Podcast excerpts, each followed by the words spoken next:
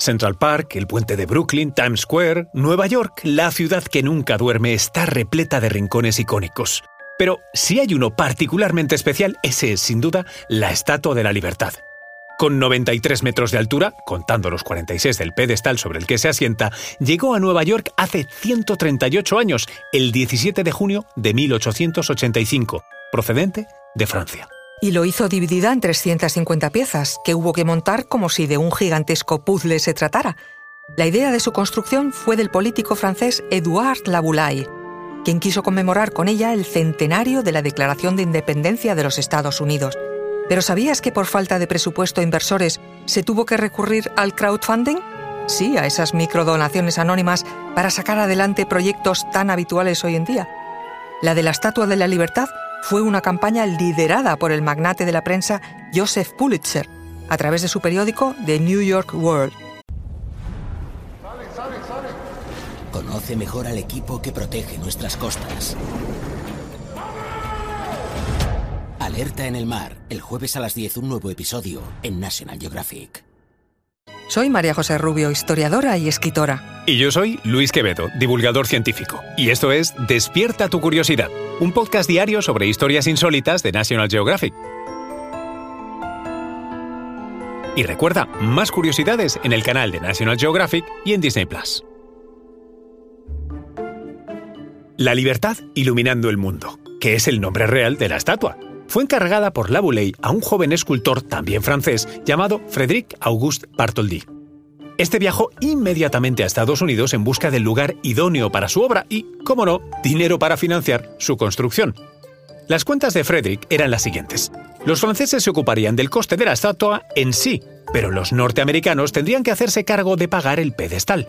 Nueva York, Filadelfia y Boston eran las ciudades más interesadas en la estatua, pero ninguna de ellas estaba dispuesta a rascarse el bolsillo. Y fue entonces cuando apareció en escena Joseph Pulitzer, inmigrante húngaro y magnate de la prensa, cuyo apellido da nombre a uno de los premios más importantes del mundo del periodismo. Pulitzer encontró la fórmula perfecta para obtener el dinero.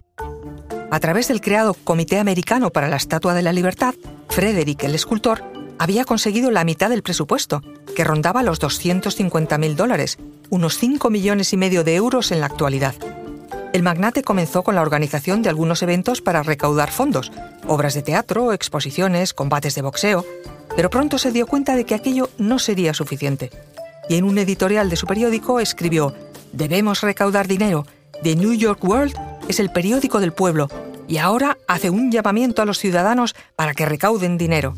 La respuesta no se hizo esperar, en parte porque, independientemente de la cantidad donada, en la mayoría de los casos apenas un dólar, el nombre del donante aparecía en las páginas del periódico. ¿Y quién dejaría pasar esa posibilidad de pasar a la inmortalidad, con su nombre y apellido siendo leídos por miles de lectores en papel impreso?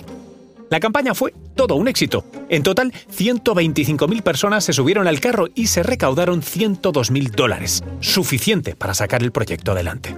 Ya solo faltaba elegir el lugar idóneo, y aunque Frederick se llegó a plantear la posibilidad de ubicarla en el Central Park, finalmente se decantó por lo que hoy conocemos como Liberty Island, en aquella época llamada Isla de Bedlow. El 17 de junio de 1885 llegaron a Nueva York desde el puerto de Le Havre, en Francia, 214 cajas. Contenían las 350 piezas de la estatua, que Frederick había tardado 10 años en construir y cuyo armazón interno fue diseñado por Gustave Eiffel, quien años después se haría cargo de la conocida Torre Parisina.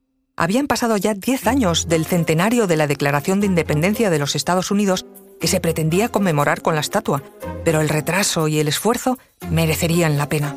Los obreros se pusieron inmediatamente manos a la obra. Y un año después, el 28 de octubre de 1886, la Estatua de la Libertad era inaugurada oficialmente por el entonces presidente del país, Grover Cleveland, acompañado, como no, de Frederick August Bartholdi. Y aunque en 1982 se descubriera que la cabeza está mal colocada, con un desplazamiento de 60 centímetros respecto al centro, el despiste no ha restado ni un ápice a su enorme popularidad y simbología. Cada año la visitan más de 4 millones de personas, Ahí están sus pies, liberándose de unas cadenas rotas y dando un paso al frente, algo que no verás a no ser que la sobrevueles. como un símbolo de que en aquellos años Estados Unidos salía de una época de opresión y esclavitud para avanzar hacia la libertad. Ahí está su orientación, hacia el sudeste, hacia Europa, aliada de Estados Unidos en múltiples ocasiones. Y ahí están las siete puntas sobre su cabeza, representando los siete continentes.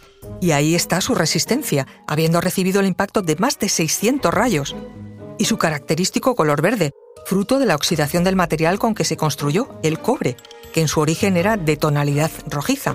Si viajas a Nueva York no puedes perdértela, pero tranquilo, si te mareas en barco o simplemente no te apetece hacer cola para subirte al ferry que te lleva a la visita, existe una réplica de la Estatua de la Libertad en el Jardín de Esculturas del Brooklyn Museum, eso sí, de apenas 9 metros de altura.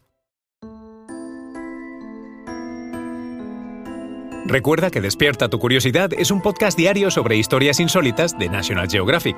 Disfruta de más curiosidades en el canal de National Geographic y en Disney Plus.